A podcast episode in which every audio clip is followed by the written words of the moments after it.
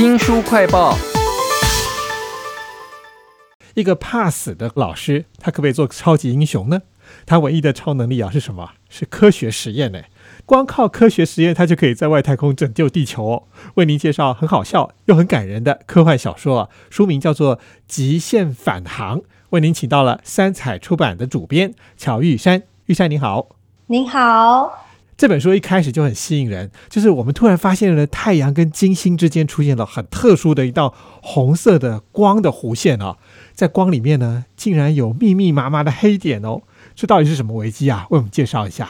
好，我们在书的一开头就遇上了人类的世纪危机，那就是宇宙之间出现了一道神秘的红线。科学家研究之后发现，哦，原来这个是一个神秘的生物体正在吸取太阳的能量。那如果说我们呃人类什么都不做的话，地球会很快速的进入冰河期，饥荒会发生，然后就会导致战争跟瘟疫，这完全就是圣经说的世界末日。哇！本书主角叫莱伦格雷斯，那他就跟两名科学家一起登上了太空，为了要收取这些嗜日菌的一些数据，然后把它带回地球，让科学家找出应对的办法。那他其实非常的普通。只是在教小朋友一些科学的知识，就是一个这么简单的人。那我们对他唯一的了解，就是说，可能过去他有发表过一些论文，他认为说，呃，生物本身是不需要水，也有可能能够生存的。那正是因为他发表过这样子的言论，那学界的眼光就是没有办法容许他。那但是就是说，自从这个嗜日菌的出现。呃，那这些科学家就开始找上他，就说：“哎，你要不要来看看一下四日菌？好像是真的符合你说的。”那很好笑，就是说他后来真的拿到四日菌的某些样本研究的时候，真的发现，哎，四日菌的身体里面都是水，所以在这个研究完全打脸他自己。那当然，为什么最后他还是成为了解救地球危机的不二人选呢？当然，就里面有诸多的考量。是，不过我们讲直接一点，他是。最佳炮灰人选。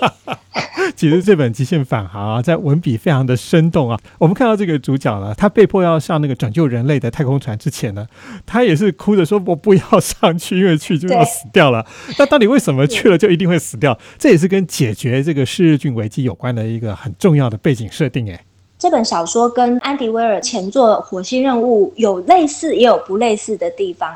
如果大家蛮喜欢这个作者，或者是说也很喜欢前作《火星任务》所改编的电影，叫做《绝地救援》，是麦特戴蒙演的。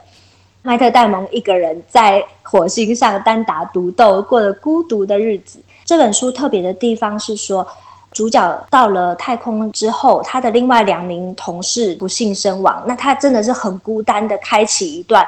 我要开始寻找四日菌，然后我要开始找出阻止的方法，或者是说真的就完成自杀任务，就让数据回地球就可以。但是就在这过程中，他遇到了一位神秘的朋友。那我这边就想小小剧透一下，因为另外一位主角叫做洛基哦，有另外一个人啊。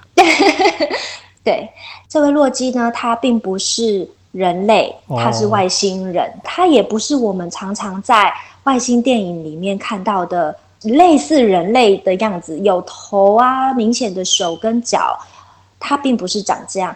如果说照书中的描述啊，它其实就是大小跟拉布拉多犬差不多大。它的形状呢，有一点像蜘蛛，然后它是有五只手，可能听众会觉得有点可怕。但是其实呢，跟他相处之后，你就会发现他真的是一个个性非常直率可爱。然后他自称他是工程师，他们花了非常多的时间互相理解。原来洛基他是波江星人，那他们波江星也是深受嗜日菌之害啊。就是因为如此，所以呃，他们两个就开始决定，我们携手一起解决。我觉得会这么放下成见，也跟他们的个性有关。因为主角本身就是一个科学宅啦，就是非常单纯的一个人。然后那洛基他更是如此，就是我身为一个文组生，然后在完全不了解任何科学的一些细节状态下读这本书，我读到哭。就是因为说洛基总是不厌其烦的一直跟主角说谢谢谢谢你，然后成功的时候说啊成功成功，开心的时候说 开心开心。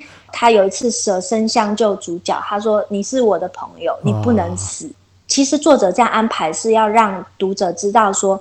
他和主角之间的友谊，其实才是主角这整个生命中最重要的礼物。就是他一直以来人生不顺遂，但是他接了这个让他那么害怕任务之后，却遇到了史上最了解他自己的人。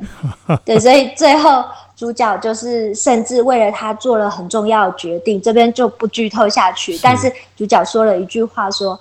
我来了，兄弟！然后我那边就直接泪崩，我真的是无法抵抗这样子的友情梗。是这本小说叫做《极限返航》啊，就算是文组的或者是科学宅呢，像我一样看了都会热泪盈眶，只是可能点不太一样。我看到的是他们在太空当中哈，一个工程师搭配一个实验科学家，怎么样做出了一个器材哈，在大气层上方去捞嗜日菌的天敌。其实这个作者之前的作品都是这样子，就是让你又哭又笑，充满了科学实验，然后又看得懂到底发生什么事情哦。这本小说啊，《极限返航》，我一开始以为就在讲是日俊跟他的冒险，结果没想到竟然是这个男主角了跟外星人洛基之间的冒险。可是有个疑问呢，他们之所以能够患难与共啊，一定要沟通嘛？这外星人跟我们怎么讲话？啊？对，这边安迪威尔，我觉得他也琢磨的非常多，而且就我看来是非常有说服力的。一开始他和洛基就是呃王不见王，他们彼此关在自己的太空船里面。这个外星人当时男主角还没有给他名字，所以他们彼此是陌生的。那洛基他用一些模型，圆球式的模型和一些链条式的模型，让男主角知道，就是说。我呼吸的是氨气，你呼吸的是氧气。哇！他就是直接拼出了化学链，甚至他就是用类似的方法让他知道波江星人是用怎样的方式在计算时间。也多亏主角是一个科学家，他也是非常聪明，就立刻就 get 到哦，原来你是这个意思。我只能说是仔仔见仔仔，真的是沟通非常快，然后那个友善的情感就。慢慢的培养出来，接下来就是说要表达一些更深层的知识了。主角就发现洛基会一直发出一些音符，听起来就像噔噔噔噔，或者是噔噔噔噔这样。那主角就发现说，哎，有规律，毕竟真的是科学家，他就开始制作词汇表，然后他就设计一个软体，让那个音符噔噔就进入说 OK。或是嗯哼，就是不 OK 这样子。比方说 yes 或 no，他在 key in 的时候就会发出同样的音符给洛基听，所以洛基就知道啊，原来你是这个意思。没想到外星人跟人类之间可以有翻译软体，而且还可以表达非常深刻的患难与共的情感啊！这本书呢，《极限返航》其实还有很多很精彩的部分。听说最近是不是也要拍成影片了？电影呢，正在讨论的阶段。